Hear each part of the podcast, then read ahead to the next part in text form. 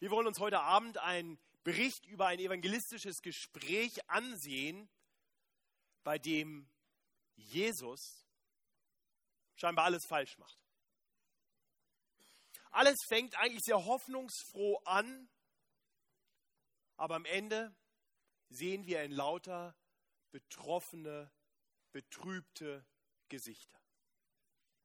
Und doch ist das ein Bericht, der uns sehr viel zu lehren hat und uns letztendlich zum Evangelisieren ermutigen sollte.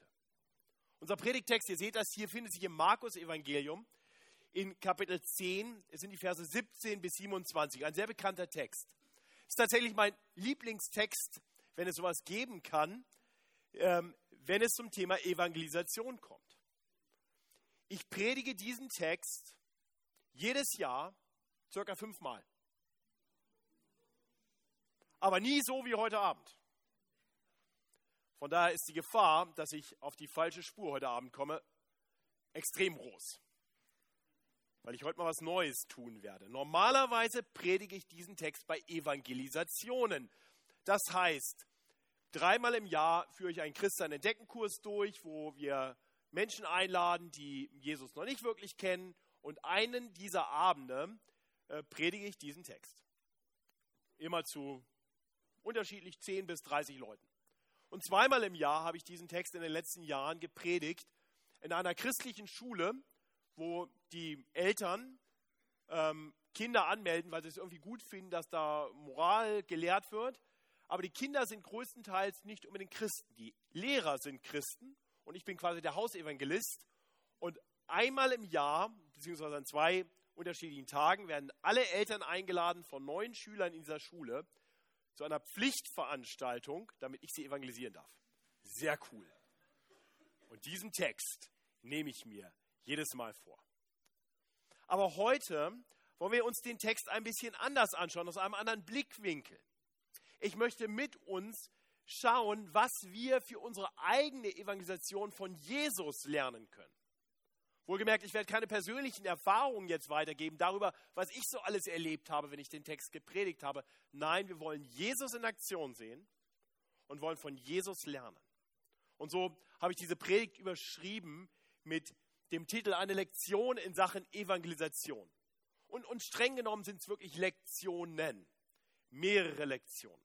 Und bevor ich jetzt ähm, für diese Predigt bete, lese ich uns den Text und vielleicht mögt ihr aufstehen und Gottes Wort die Ehre erweisen, während ich den Text lese und dann stehen bleiben zum Gebet.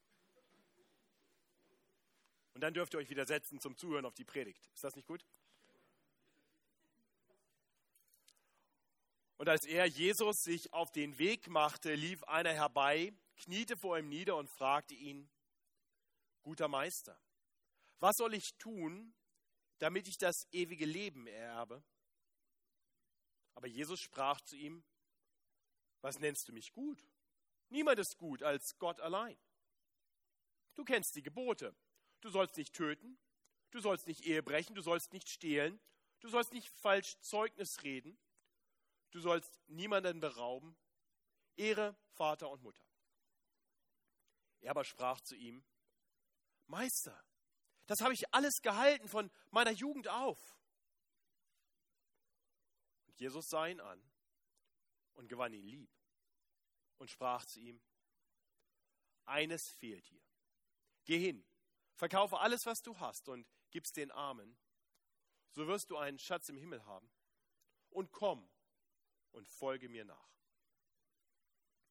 Er aber wurde unmutig über das Wort und ging traurig davon, denn er hatte viele Güter. Und Jesus sah um sich und sprach zu seinen Jüngern, wie schwer werden die Reichen in das Reich Gottes kommen. Die Jünger aber entsetzten sich über seine Worte. Aber Jesus antwortete wiederum und sprach zu ihnen, liebe Kinder, wie schwer ist ins Reich Gottes zu kommen. Es ist leichter, dass ein Kamel durch ein Nadelöhr gehe, als dass ein Reicher ins Reich Gottes komme. Sie entsetzten sich aber noch viel mehr und sprachen untereinander, wer kann dann selig werden? Jesus aber sah sie an und sprach, bei den Menschen ist's unmöglich, aber nicht bei Gott, denn alle Dinge sind möglich bei Gott. Ich bete mit uns. Himmlischer Vater, wir wollen dir danken für dein heiliges Wort. Wir wollen dir danken dafür, dass du der große Sucher bist, der Menschen sucht und findet und rettet.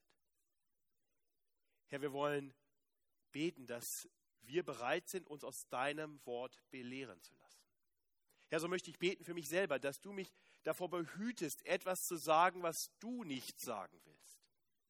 Hilf mir, ein treues Werkzeug zu sein. Hilf mir, dir das Mikrofon zu geben, sodass du reden kannst. Und wirke du durch deinen Geist an uns, an unseren Herzen, sodass wir Acht haben auf das, was du uns zu sagen hast. Sodass dein Wort tief in uns eindringen und uns verändern und uns zu jedem guten Werk zurüsten kann. Und das erbitten wir in Jesu Namen. Amen. Ihr dürft euch gerne setzen. Und ich hoffe, meine Stimme hält. Ich lag den Großteil der Woche im Bett mit Grippe. Von daher bitte verzeiht mein vielleicht etwas unklares Reden heute Abend. Hier kommt ein Mann zu Jesus scheinbar reif für die Bekehrung. Ja, wir, wir haben das gesehen, dieser Mann kommt zu Jesus. Das ist ja schon mal ein super, super Startpunkt. Wir wissen aus den Parallelberichten im Matthäus und im Lukas-Evangelium, dass dieser Mann jung und hoch angesehen beim Volk war. In Vers 22 sehen wir, dass er ein Jüngling war, er ein großes Vermögen hatte, vielmehr. Also wir sehen, dieser Mann hat eigentlich alles. Er war jung, reich, hat einen guten Job, hoch angesehen. Ja, was kann man eigentlich mehr wollen? Und doch ahnt dieser Mann, dass ihm noch etwas fehlt. Und so macht er sich auf, um nach etwas Größerem zu suchen. Er sucht nach ewigem Leben, einem, einem wahrhaft erfüllten Leben, ein Leben, das über den Tod hinaus reicht, ein Leben, das, wie er denkt, nur bei Gott zu finden ist. Und wir merken hier, dass dieser Jüngling also schon ganz viele Dinge glaubt und versteht, die wir sicherlich in der Evangelisation nicht als bekannt voraussetzen sollten. Also wenn ich über Lektionen von Evangelisation spreche, dann kommen wir jetzt zu Lektion 0. Nämlich dem, was wir aus diesem Text nicht direkt lernen können, aber was wir in diesem Text schon sehen. Dieser Mann glaubt daran, dass es einen Gott gibt. Die Existenz Gottes ist für ihn keine große Frage. Zum Zweiten erkennt er an, dass es ein Leben nach dem Tod gibt und er versteht, dass wir das nicht von vornherein haben. Und drittens geht er davon aus, dass Jesus ihm irgendwie helfen kann, diesen Weg zum ewigen Leben zu finden. Wohlgemerkt, das sind Dinge, wir tun gut daran zu bedenken, wie wir vorhin schon gehört haben beim Vortrag von Daniel. Manchmal muss man damit anfangen, überhaupt erstmal über die Existenz Gottes zu reden.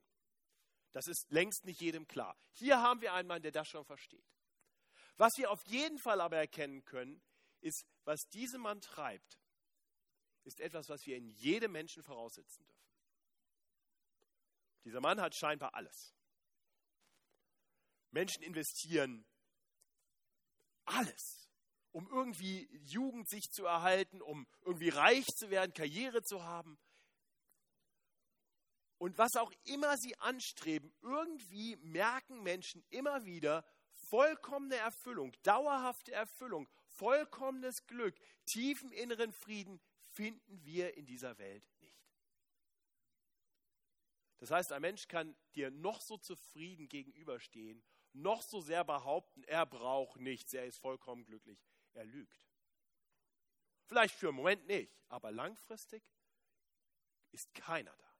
Sie alle sind irgendwo auf der Suche nach etwas. Nun, von Natur aus, das haben wir vorhin gehört, sucht keiner nach Gott. Das lesen wir in Römer 3 ganz deutlich. Und doch, und doch, eine gewisse Suche nach etwas, nach Frieden, nach Angekommensein, nach wirklicher Erfüllung, das dürfen wir voraussetzen. Nun, dieser Mann sucht also nach etwas. Er sucht nach ewigem Leben. Er erwartet, Jesus kann ihm helfen und so kommt er zu ihm. ganz ehrerbietig. Wir lesen hier, wie er ihn anspricht, guter Meister. Was soll ich tun, damit ich das ewige Leben ererbe? Wow. Hey, dann geh mal auf die Knie. Wir dämmen das Licht. Ich lege meine Hand auf deine Schulter, schließ die Augen und ich spreche dir ein Übergabegebet vor. Sprich mir einfach nach. Bekenn deine Schuld. Vertrau auf Gott. Und du wirst gerettet. So würden wir das heutzutage oft machen, oder?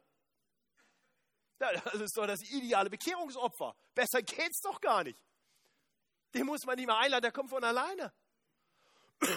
Dem muss man nicht mal sagen, welche Fragen er stellen soll, er stellt die richtigen Fragen. Ja, und da, dann würden wir ihm natürlich am Ende sagen, herzlichen Glückwunsch, du bist jetzt Christ. Und ja, er ist natürlich ein erfolgreicher Geschäftsmann, das heißt, er wird nicht so oft in den Gottesdienst kommen können, aber wir freuen uns, dass er überhaupt da ist. Und, und weil er ein erfolgreicher Geschäftsmann ist, selbst wenn er keinen Zehnten gibt, seine Spenden sind wahrscheinlich recht hilfreich. Und so ein Mann, das ist ein Pfeiler der Gemeinde. Vielleicht würden wir ihn sogar zum Ältestendienst vorschlagen. Könnt ihr euch das vorstellen? Ich kann mir das vorstellen. Ich glaube, dass in vielen Kirchen und Gemeinden solche Leute rumlaufen, die einst so gekommen sind und die vorschnell zu einem Übergabegebet eingeladen wurden und dem man den Stempel Christ auf die Stirn gepackt hat. Ich denke, Jesus tut das hier interessanterweise nicht. Jesus reagiert so ganz anders. Er, er stellt gleich erstmal eine Gegenfrage. Fast ein bisschen böse klingt das. Was nennst du mich gut? Und ergänzt dann, niemand ist gut als Gott allein. Was macht Jesus hier? Jesus macht deutlich, dass, dass, dass hier schon ein Denkfehler vorliegt bei diesem Mann. Er hält Jesus für einen guten Meister. Und, und Jesus macht deutlich, schau, also wenn du mir das Attribut gut verleihen willst, dann ist Meister nicht die ganz richtige Anrede. Weil niemand ist gut als Gott allein. Oder nämlich nur halbwegs guter Meister. Und natürlich gibt es sehr nette, moralische Menschen, die in gewisser Weise gute Bürger sind, aber wirklich gut ist eben keiner. Und das ist das, was Jesus hier versucht zu betonen. Aber irgendwo deutet er hier indirekt auch an, wer er wirklich ist. Das ist die erste Lektion. Erkläre, wer Jesus ist. Menschen müssen verstehen, dass Jesus mehr ist als nur ein guter Meister. Nur nachdem Jesus die Anrede des Mannes hinterfragt hat, geht er dann auf die Frage des reichen Jünglings ein. Was soll ich tun, damit ich das ewige Leben ererbe? Jesus sagt dem, dem Jüngling, okay, also wenn du was tun willst, dann halt doch einfach mal die Gebote. Ja, und dann erwähnt er einfach nur ein paar, er erwähnt nicht alle. Ja? Kennst die Gebote und dann geht er aus dem zweiten Teil der zehn Gebote auf einige ein. Du sollst nicht töten, du sollst nicht Ehe brechen, du sollst nicht stehlen, du sollst nicht falsch Zeugnis reden, du sollst niemanden berauben, Ehre Vater und Mutter. Ist das legitim? Ist das ein guter Weg? Ja, natürlich. Wie, wie, wie lesen wir in den Mosebüchern? Zehn Gebote. Du musst dich entscheiden, halten, leben, nicht halten, tot, oder? Also theoretisch, guter Gedanke. Also wenn du was tun willst, dann halt mal die Gebote. Problem ist, wer, wer könnte mal schnell die zehn Gebote aufzählen? Also komm hier, wir sind bei Evangelium 21 Konferenz. Also ihr alle könnt das, oder? Darf ich jemanden einfach mal aufrufen? Oh, jetzt werdet ihr alle nervös.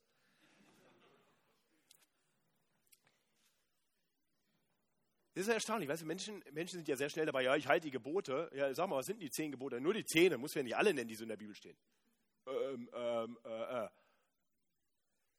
Menschen tun sich so schwer damit, sich diese zehn einfachen Gebote, zehn Worte heißt es im Hebräischen, zu merken.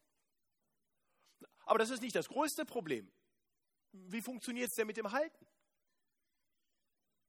Sagen wir immer die Wahrheit? Haben wir noch nie was begehrt, was uns nicht gehört? Und wenn wir die, die zehn Gebote in ihrer ganzen Tiefe verstehen, dann verstehen wir, dass, dass das Ehebrechgebot damit anfängt, dass wir jemanden lüstern anschauen. Autsch. Ein böses Wort im Zorn. Und schon hast du das Gebot gebrochen, du sollst nicht töten. Was, was wir dann merken, wenn wir den zehn Geboten Raum geben, ist, wir, wir erleben erst, wie sündhaft wir wirklich sind. Und das ist die zweite Lektion, die wir hier sehen. Jesus führt durch die Gebote uns vor Augen, wie sündhaft wir sind. Menschen müssen ihre Sündhaftigkeit erkennen. Das Interessante ist, wenn ich diesen Text typischerweise predige, das verfehlt nie seine Wirkung. Am Anfang gibt es noch Leute, die dann vielleicht sagen, so, also wer würde von sich sagen, er hält die zehn Gebote? Und manchmal sagen dann so, ja, ich. ich sage, kannst du mir kurz aufzählen? Äh, äh, äh, nö. Okay, darf ich sie hier kurz aufzählen und wir gehen die miteinander durch? Und ich, ich mache das natürlich sehr freundlich und spaßig und dann lächeln wir beide und sagen am Ende, ja, okay, natürlich, nobody's perfect. Genau, nobody's perfect. Das Interessante ist, wie reagiert dieser junge Mann? Er sprach zu ihm, Meister, das habe ich alles gehalten von meiner Jugend auf.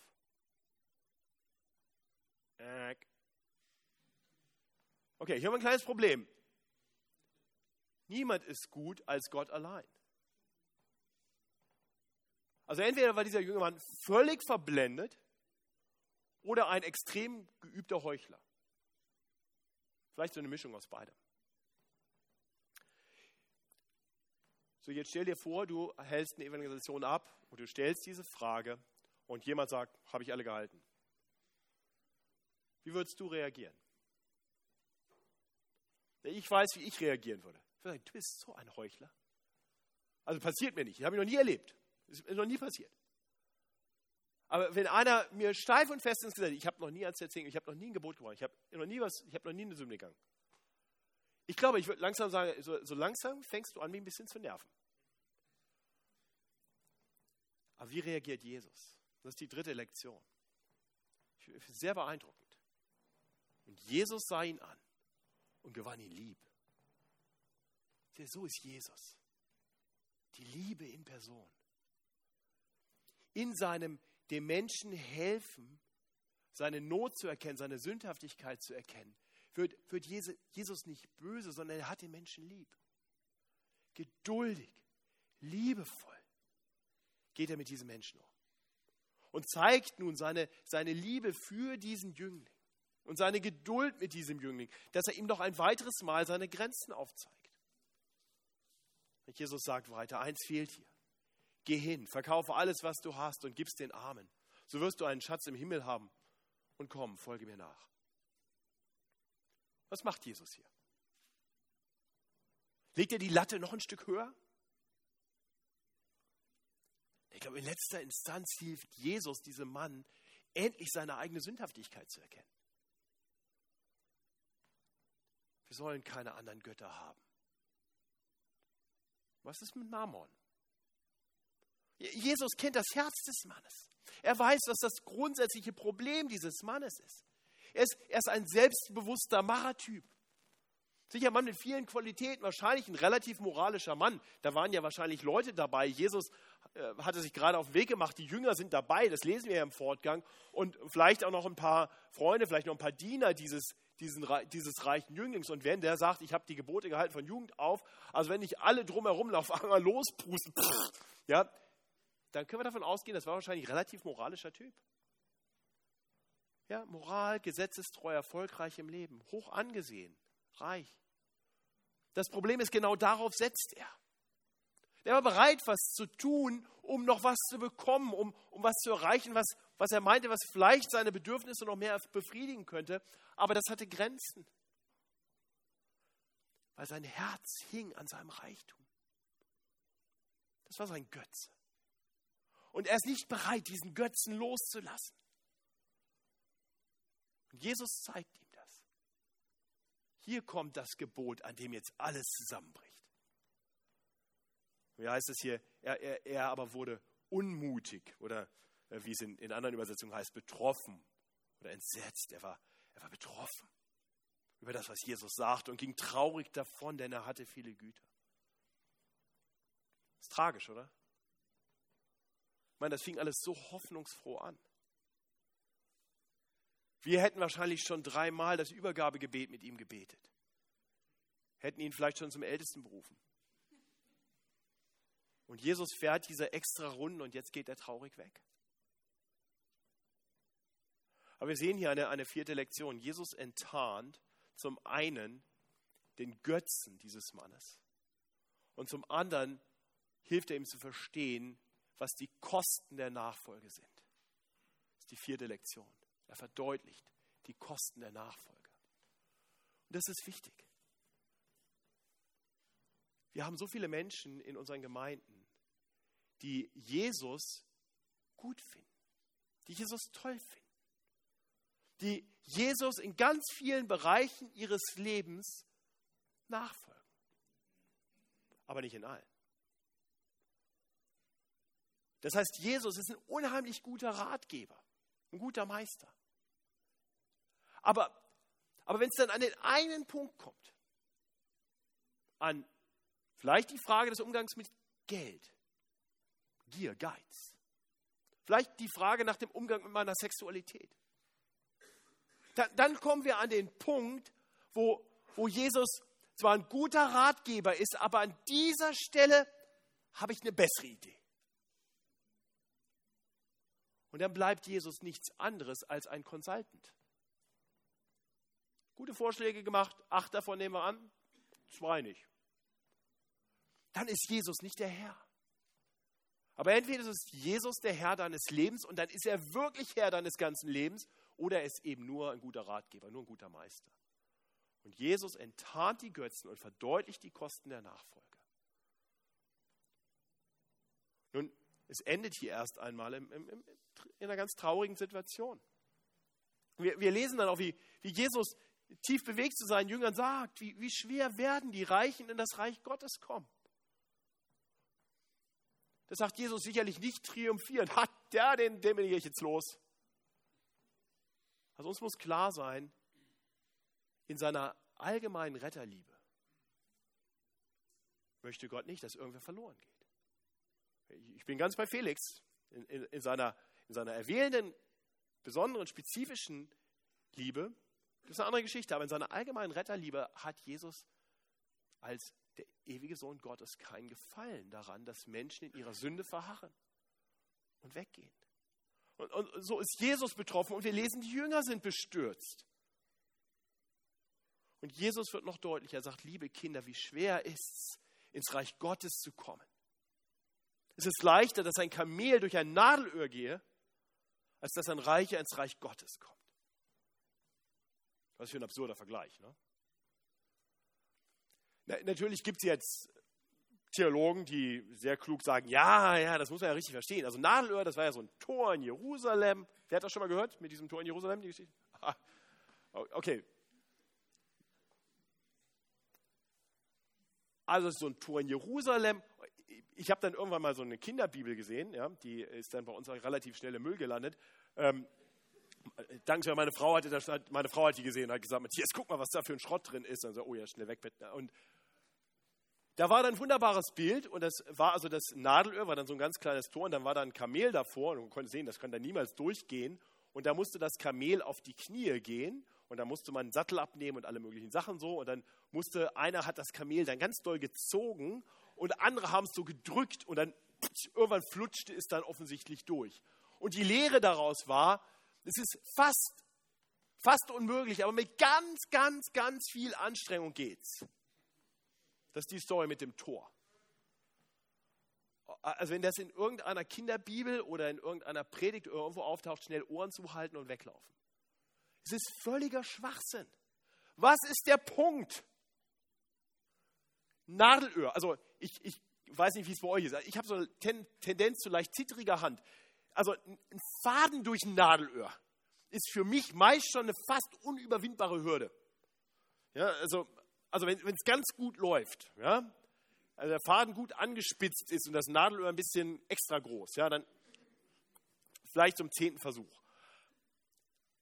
Kamel? So, und wer jetzt sagt, man muss sich halt doll anstrengen, dann sag mal, lies mal weiter, was steht denn da? Was sagt Jesus danach? Bei Menschen ist unmöglich. Unmöglich, unmöglich, unmöglich. Alles klar? Geht nicht. Und das ist genau der Punkt. Und dann stellt sich ja die Frage, macht Evangelisation denn überhaupt Sinn? Und das ist genau die Frage, die sich die Jünger auch stellen. Wer kann dann selig werden in gut Lutherdeutsch? Andere Übersetzungen sagen, wer kann dann überhaupt gerettet werden? Und Jesus Antwort ist jetzt auch nicht, naja, die, die nicht so reich sind.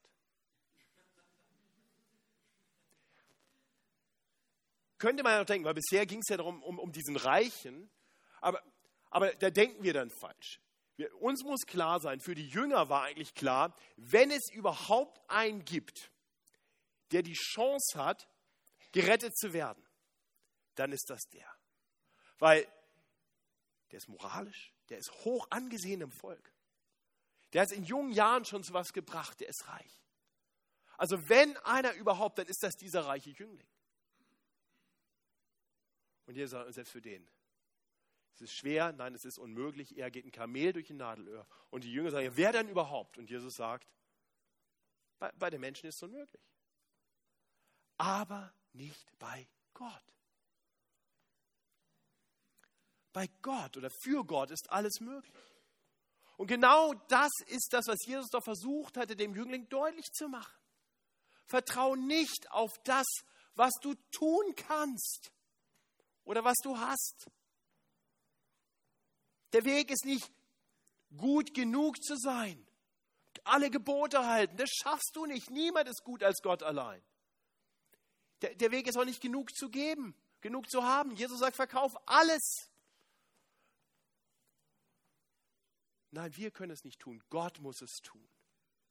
Und das ist, das ist die Lektion, die wir heute Nachmittag ausführlich gehört haben von Felix. Vielen Dank für den hervorragenden Vortrag.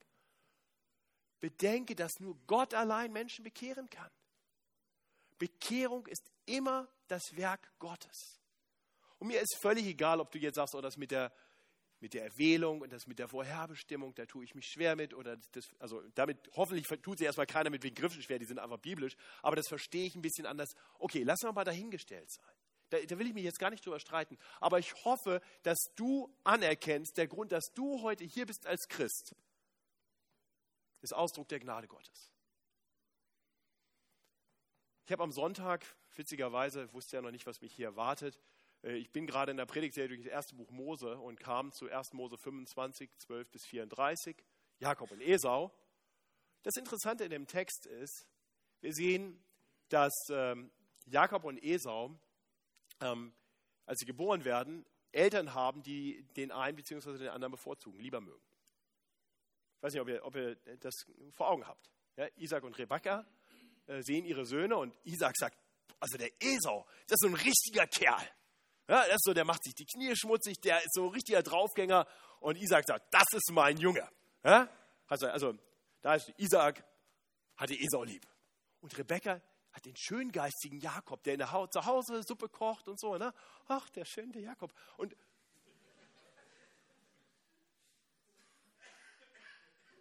Und ganz ehrlich,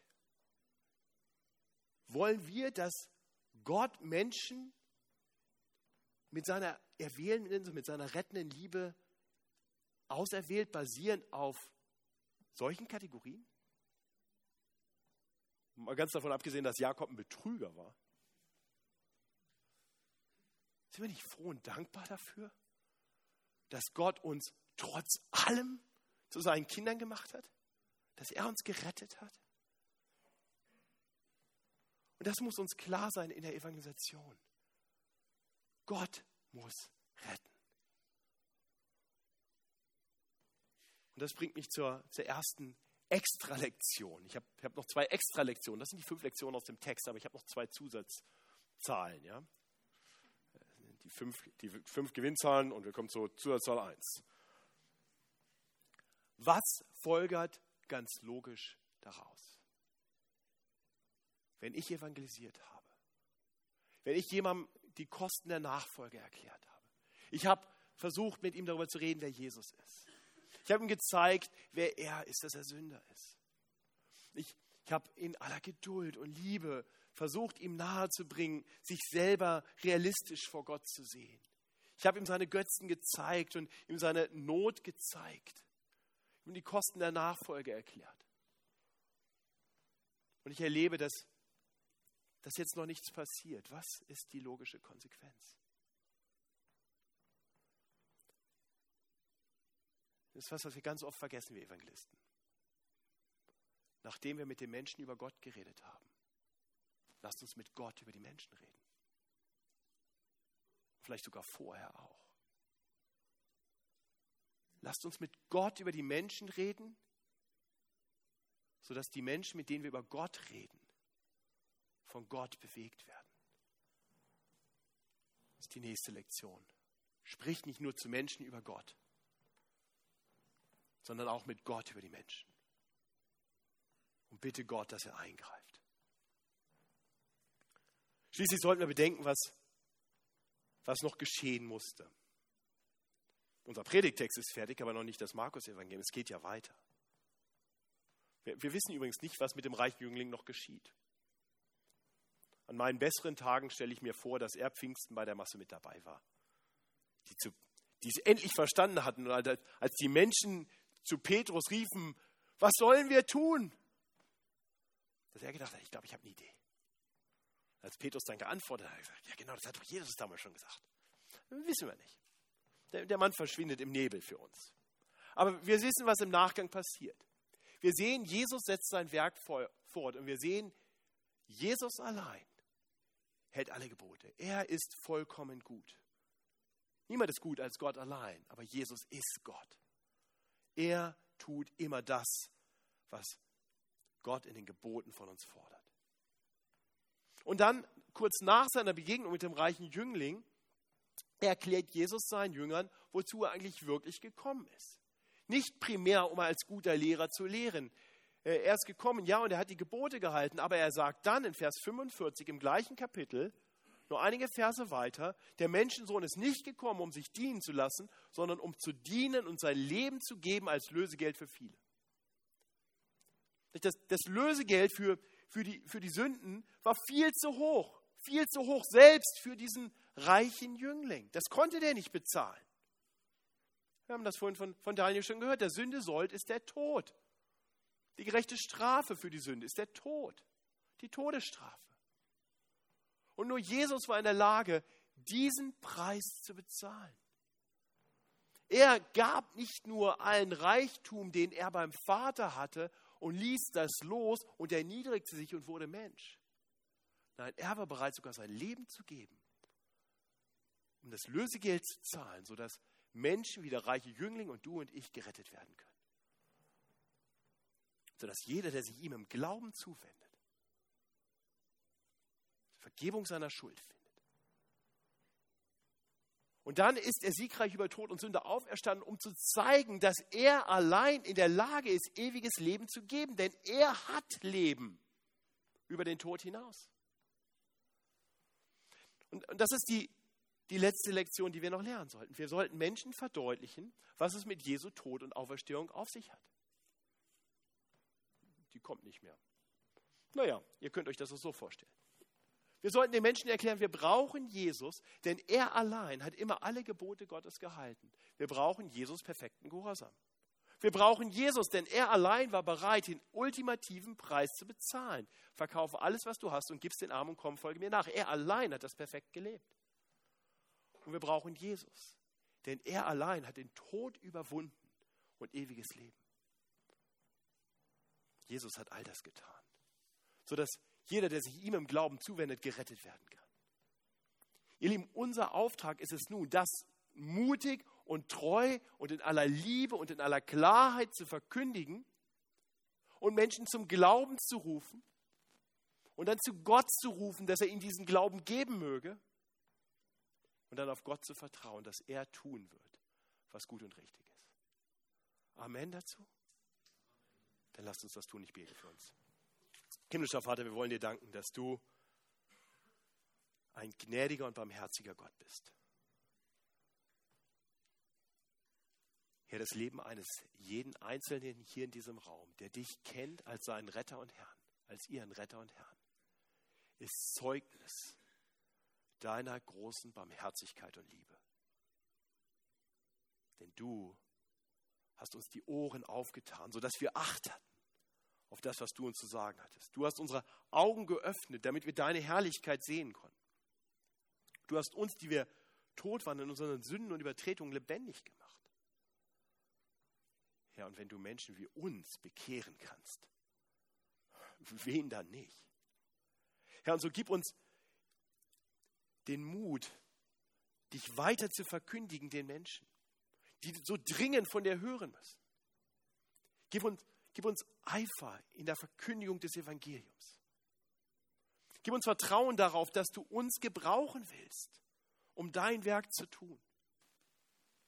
Herr, du weißt, welche Menschen uns vielleicht vor Augen stehen, denen wir dein Wort gesagt haben und die traurig weggegangen sind, so wie dieser reiche Jüngling. Herr, wir wollen dich bitten. Für sie erbarme dich ihrer. Es ist nicht zu spät. Tu ihr Herz auf. Ruf sie zu dir. Herr, du weißt, wer, wer mir gerade auf dem Herzen liegt. Du weißt, wer, wem, jeder hier im, gerade im Kopf hat und auf dem Herzen hat.